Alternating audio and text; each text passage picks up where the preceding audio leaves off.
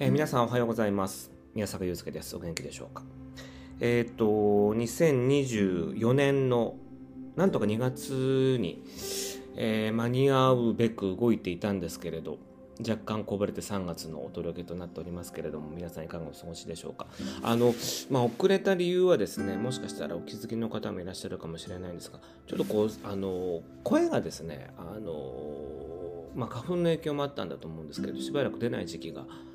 ありましてあのそんなこともあってですねあの体調も優れない時期も結構あって東京はあのというのも東京はですね先週というか2月の、えー、3週目ぐらいかなすごくあの気温が高く季節外れにえらい暖かい日がありましてでそれ日を境にですねなんかこう天候不順というかですね暖かくなったり寒くなったりっていうのを繰り返していて多分その日を境に結構なんか花粉がこう思わぬ形で飛散したっていう感じもあるんじゃないのかなと思うんですけど僕も例年あのそんなにあのー、最小限のケアさえしておけばあのそんなにこう症状出たことあんまりなかったんですけれどあの今年はあの不意に来たというかですねあの突然やられたという感じで不意をつかれて、えー、熱が出たりとかですねしたりとかあと急激にあのあの匂いがね分かんなくなっちゃってあの鼻がすごく詰まってですね。でそこからの喉だったりしたんで一通りその鼻喉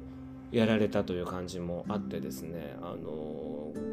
苦し苦しい日々を送っていたんですけれど。でもまあ一周明けて今週ぐらいはあの少しずつですね、えー、と戻ってきていて、まあ、まだちょっとねこんな感じで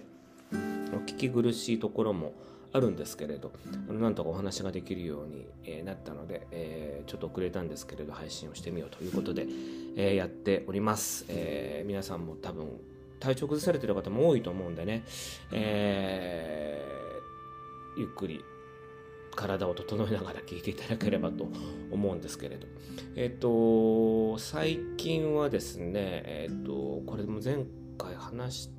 たのかあれなんですけれど、あの、メガネを新調したんですね、年明けに。で、あの、えっと、そのメガネを作ってくださる方のアドバイスもあってあのいよいよ老眼というかですね遠近というかあの少し老眼も入ったレンズにしてもらってですねあのもうしばらくやってるんですけれど。だいぶ慣れてきましてですね最初のうちはあのこう何て言うんですかね歪みがあったりとかですねちょっとこう酔うような感覚もあったんですけれどだんだん最近は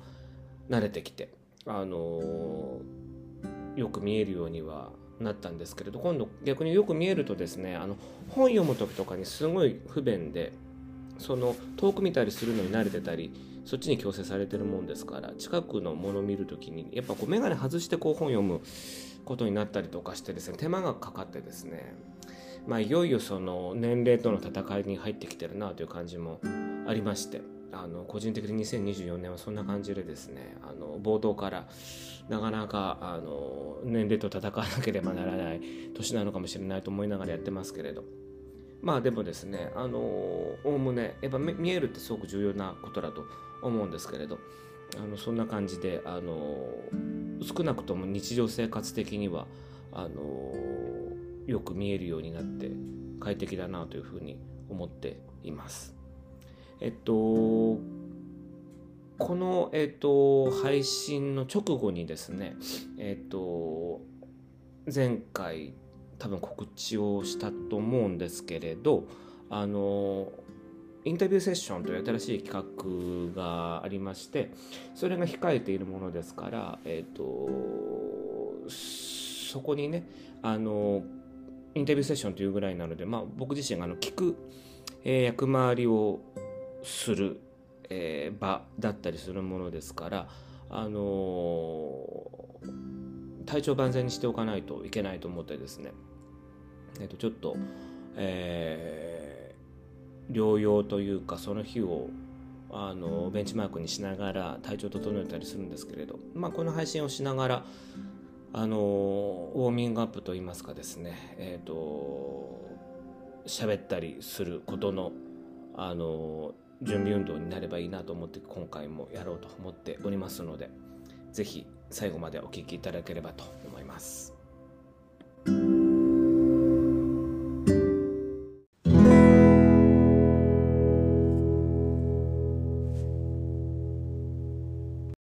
さて、えっと、今回がですね39回目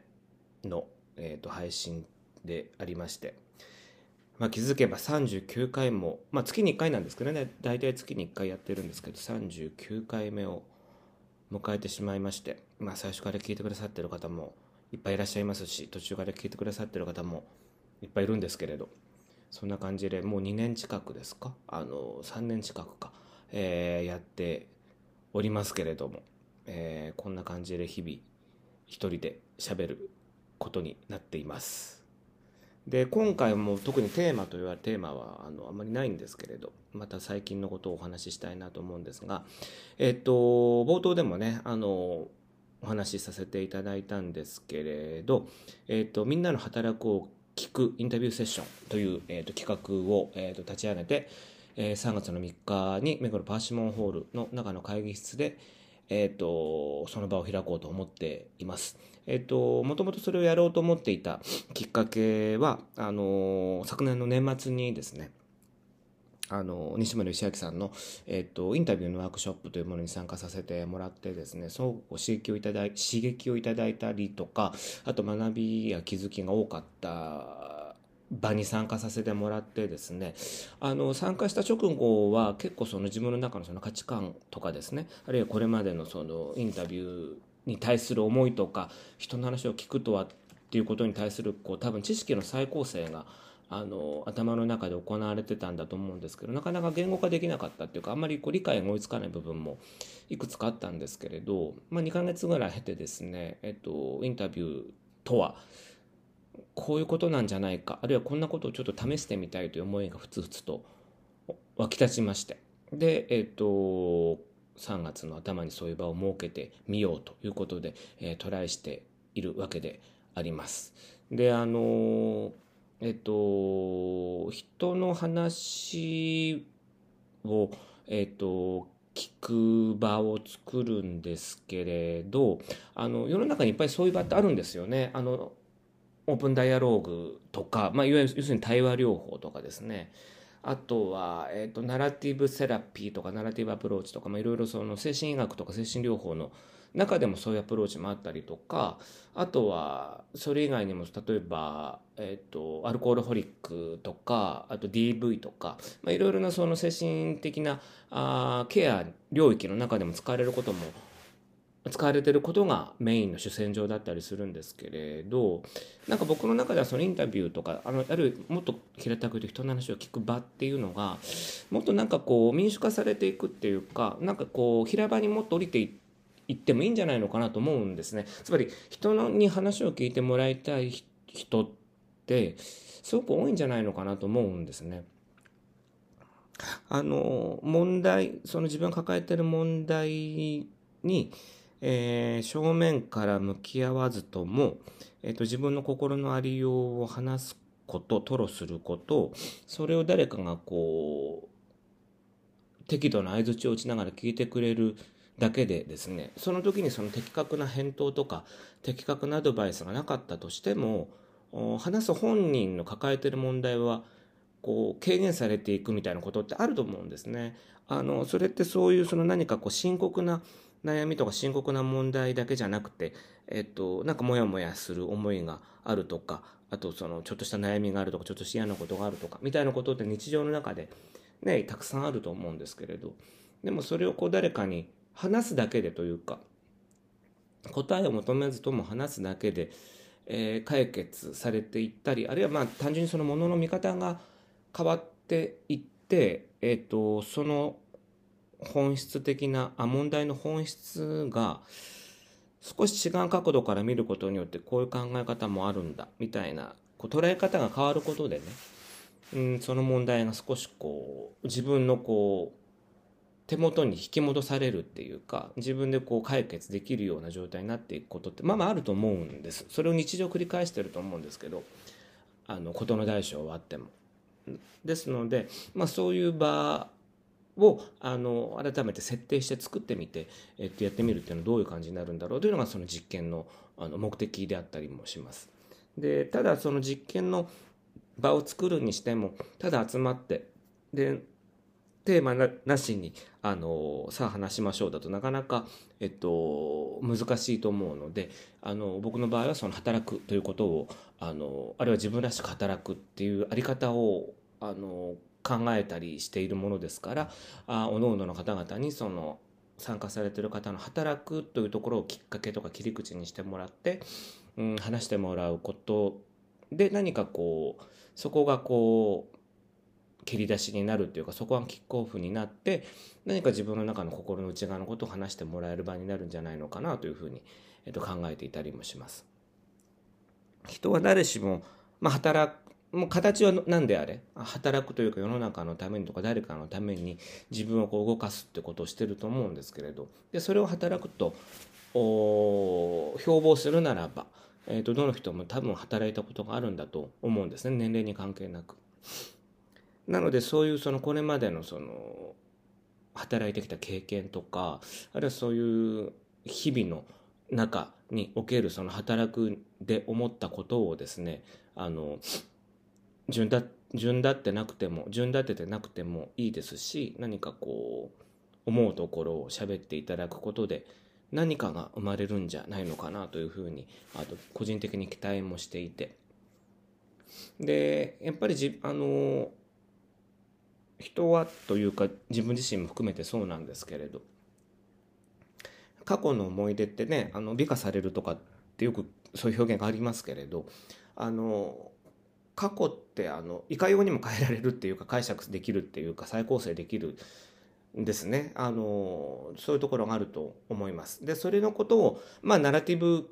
化するっていうかその物語化するみたいな表現もあってですね。自分の中でこう解釈しやすいように物語としてこう置いておく。あるいは自分の中で持っておくみたいなことがあって。でそれがあの心の中の安定にこう寄与するっていうかあの役立つみたいなことがあ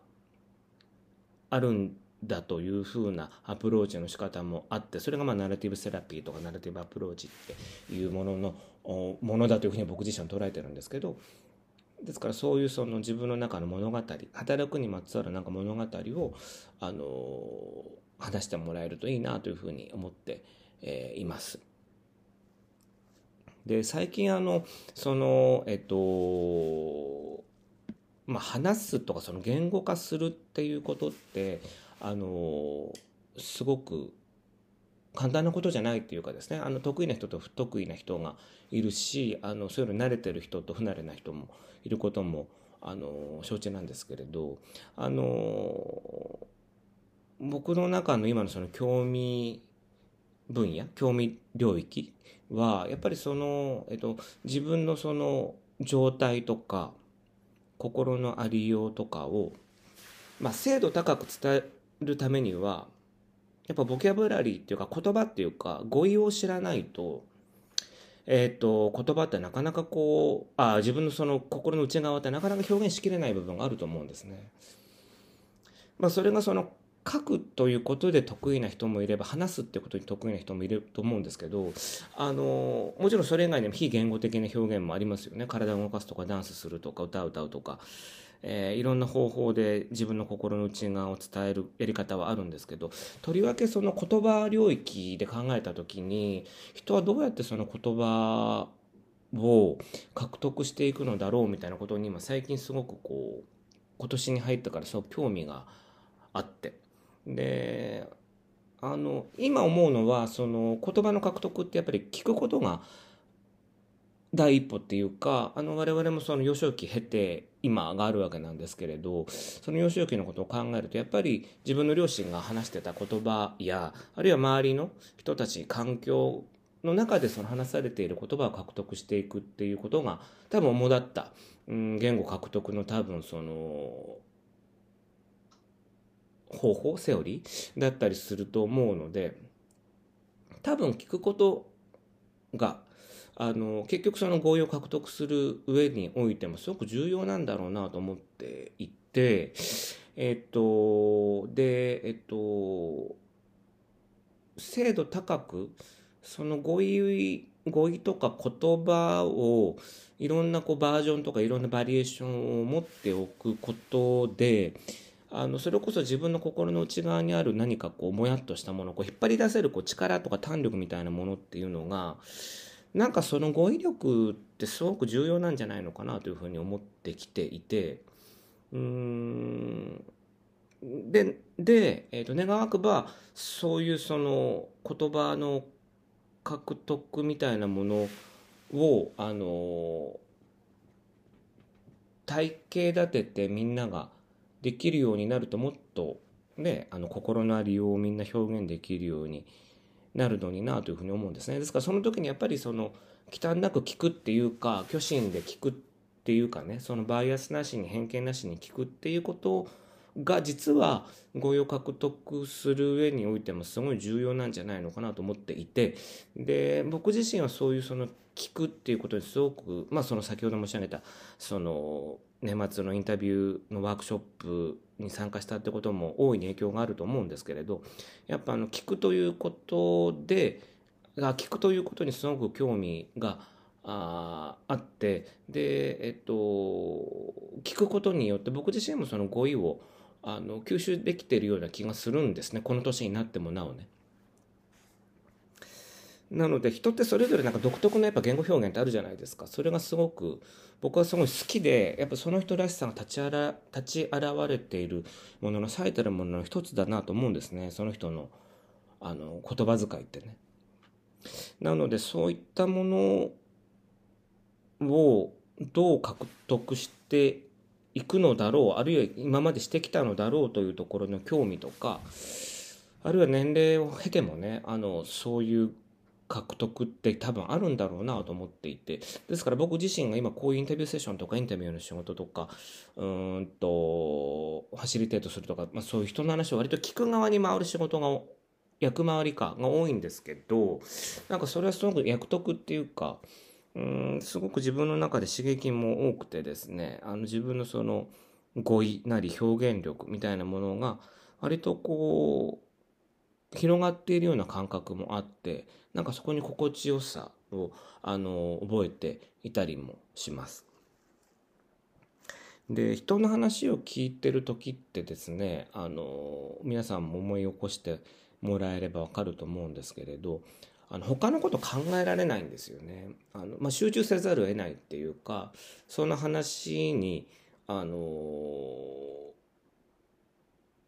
フォーカスしないとあの日常の場においては、まあ、とりわけその何て言うんでしょうね親しい人間関係や大事な人と話す場であればあるほど集中して聞くじゃないですか。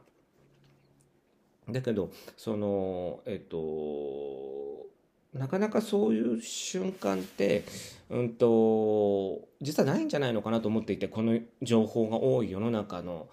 においてその集中したり夢中になって何かをこうできる瞬間ってまあ瞬間瞬間はあったにしてもなかなかそれの継続っていうのはえっと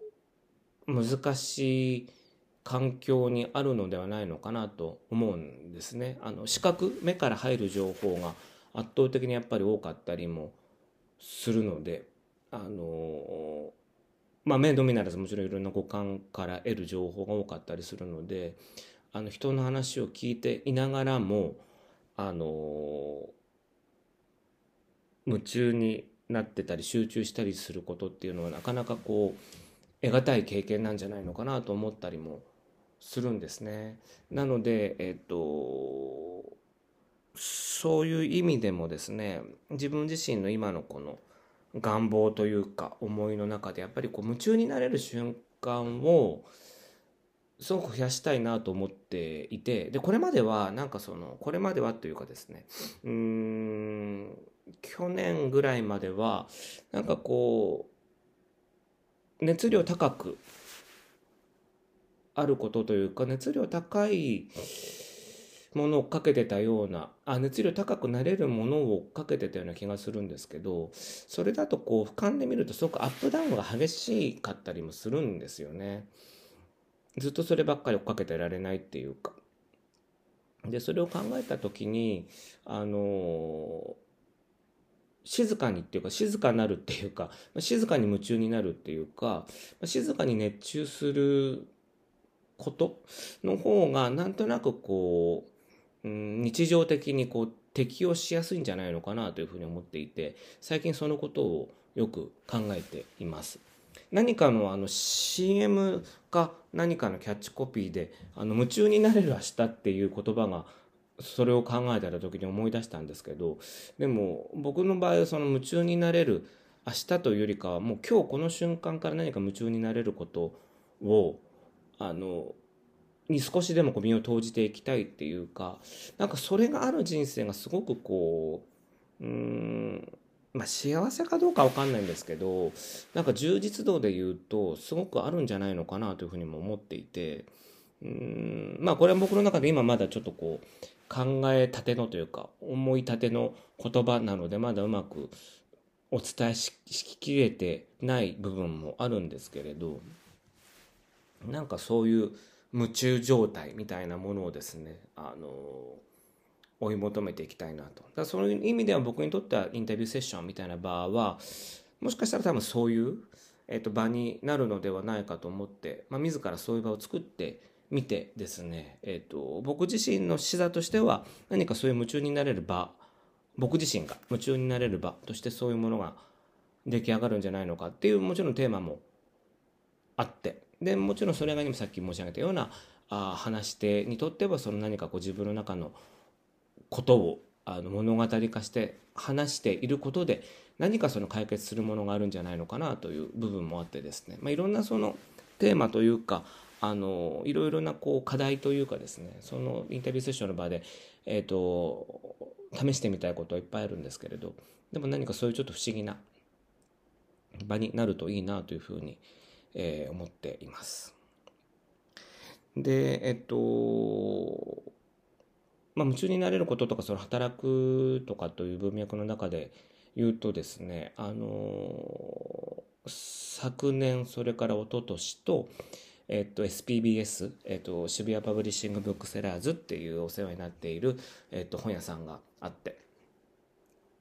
で、そこであの自分自身で、えー、立ち上げた企画というか、えーと、みんなで働こう考える朝の連続講座っていう講座があって。それはあのもう2期やらせていただいたんですね。で2期ともあの輩出者というか卒業生がいらっしゃって本当にみんな多彩な動きをされてる方がいて彼らから勇気をもらうことがいっぱいあるんですけれど、えっと、で今年も2024年今年も、えっと、第3期を、えっと、やろうと考えていますでそれを考えていてそしてそれをその SPBS ザ・スクールのあの冠のもとやらせていただくことになっていて、えー、そんな話ももう年明け早々から話をし始めていたりもします。で、えっと、今年は、えっと、ちょっと趣向をいろいろこう、凝らしてというかですね、えっと、まあ、まあ、すごく簡単に言うと、すごく大きく、大きく展開したいなというふうに思っていって、えっと、なるだけ、あの、知ってもらえるような場を、えー、と作りたいなというふうに思っています。その裏返しにすごくこの過去2年作ってきたそのコンテンツが個人的にはすごくこう手応えがあってですね手応えっていうのはそのさそのさっき言ったみたいにその輩出された人たちがすごいこういい動きをしていてうん単純にその人たちをもっとこう増やしたいというか見たいっていうかですね僕自身が。うんなんかそういう生きる上での勇気をもらいたいっていう思いが個人的な思いもすごく強くてですねえっとそういう個人的な動機もかなりあります。でだけどまあ一方でさっき言ったようなインタビューセッションみたいな、えー、と意味合いもあったりして自分の個人的なそのやりたい領域ともう重なるところもあってあの人に話してもらう場作りみたいなところにおいてもすごく機能してたりするんでえっ、と活用させてもらっているし、まあ、これもまあまさに役得っていうか自分で自ら企画しながら、あのー、そういう場を作らせてもらいながら自分の中ですごくいろんなあ実験的なことをやらせていただいていて本当にありがたく思っています。で今年はその秋の講座開講を目指してその手前の、えっと、企画をいくつか、えっと、やっていこうかと思っていておそらく何かこうトークイベント的なゲストの方をお招きしてトークイベントトークイベントをするみたいなことがまあうんとオーソドックスな多分プランになってくると思うんですけどそういったことも視野に入れてですね、今、鋭意準備をしています。ですので、これ聞いてくださってる方も、まあ、特に東京圏の方が、あのー、対象になってくるのかなと思うんですけれど、えっと、また秋にね、あの、その講座もやりたいと思っていますので、あの、引き続き、えー、ウォッチしていただければなというふうに思っています。あのー、最終的にはなんかその、1期とか2期とか3期とか、まあ、もちろん毎期続けていけばいいんですけれどなんか今度はそのあの参加された方同士がまたこう木をまたいでこうつながっていくようなものになるといいなと思いますしあのもう一期の方にはではあの海外に出られた方もいらっしゃるしあの東京から、えっと、神山に移住した方もいらっしゃるいらっしゃるしとか、まあ、本当に多彩な動きをされていてどの人もやっぱりあの生きることにすごくこう何て言うんでしょうねあの意欲的っていうか、えっと、自らの人生を自らこう作ろうとしているっていうかそういう動きがある人たちばっかりなんですね。まあ、だからこそま僕とそういうワークショップに参加しようっていう気概が気概をお持ちなんだと思うんで、まあ、それは納得いくところではあったりするんですけどでも本当にまあありきたりの表現で言うと本当にいろんな人がいるなと思う中でなんかとりわけなんかあの個性ある人たちがとかあるいは何かこう生きることに意欲的な人たちが集まってくれてる感じがして本当に毎度しびれるっていうかですねうん自分で主催しておきながらその参加されてる方々の動きにこうしびれさせてもらってるみたいな感じがあってとても楽しい場を作らせていただいています。でえっと SPBS でその場を作るのはもちろんなんですけどあのそれ以外にもまたあのエリアでねあの他の地方にもそのコンテンツの形を持っていこうと思っていて、えっと、今年は、えっと、まだえっと、本当に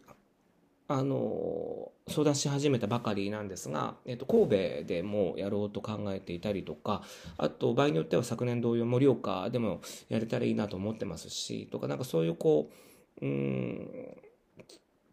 各エリアでねできたりするといいなと思ったりもしていて、えっと、そういう形のあり方みたいなものを探るまた1年になるんじゃないのかなというふうにえー、と思っています。いろいろこういったことをやることってすごくこう、うん、心配な、心配なことが多いっていうか、えっ、ー、と、勇気を出さなければならないことが結構多いんですよね。あの何の気なしに多分やってるように思われてるのかもしれないんですけど、一つ一つがやっぱりこう、いろんな人の協力も得なければならないし、自分自身もこう、毎度新たなこう、挑戦がそこに伴ったりするのでやっぱり勇気がいるんですよね。僕はあの自分自身があのえっと、2018年に会社辞めてフランスに行った時に多分これ人生最大に勇気を出したからもうこれ以上勇気出すこともうないのかなと思ったりもしてたんですけどいや実は日々勇気出すことって結構あってですねあのその後のその職業が変わって僕自身はそのフリーランスみたいな生き方に変わったんですけどフリーランスこそ日々なんか勇気持ちながら生きていく必要がよりあるっていうかですね、えー、と会社辞めてフランスに行く行ったあの勇気とはまた違うレイヤーの勇気が日々必要になってくるっていうか。だからやっぱり生きるっていうことはそもそも日々勇気出すことなんだろうなというふうにえーと、捉えていたりもしてですね。ですので、まあ、そういうその積み重ねが何かさっき言ったその夢中になれるその今日というか夢中になれるこう時間を作っていくんじゃないのかなというふうに思っていて、えーと、そういったことをあの日々挑戦できる勇気持って挑戦できる人でありたいと僕自身はあ思っているのと,、えーとそれがこう日々続いていくことで夢中になれるその時間を増やしていきたいなというふうに思っていたりもします。またそれをこうあのなんて言うんでしょうね周りの方も理解してくれる方も多いし集まってくれる方も同じなんか価値観の方も多かったりもするのですごい嬉しいなと思うんですけれど。なので、えっ、ー、と、今回もバーッと喋ってしまったんですけれど、2024年改めてなんか夢中になれる時間とかあ勇気出せる時間みたいなものをより増やしていきたいなというふうに思っています。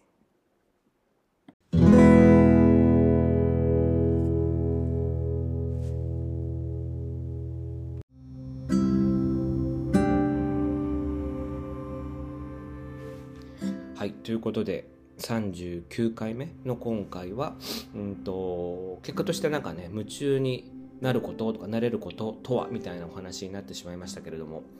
いかがでしたでしょうか？えっ、ー、とそんな感じであの3月4月以降もあの新しい企画をやったりまたそれから得た気づきなんかもねまたこの場でシェアさせてもらおうかなというふうに思っていたりもしますので是非また聞いていただければと思いますしあの以前はよくあのこのあの配信を聞いていただいてあのメールでねあの聞きましたとか良かったですとかあの私はこう思いましたみたいなご意見をくださるあの感想メールをよくいただいていたんですけれども最近なんかあんまりそれもあの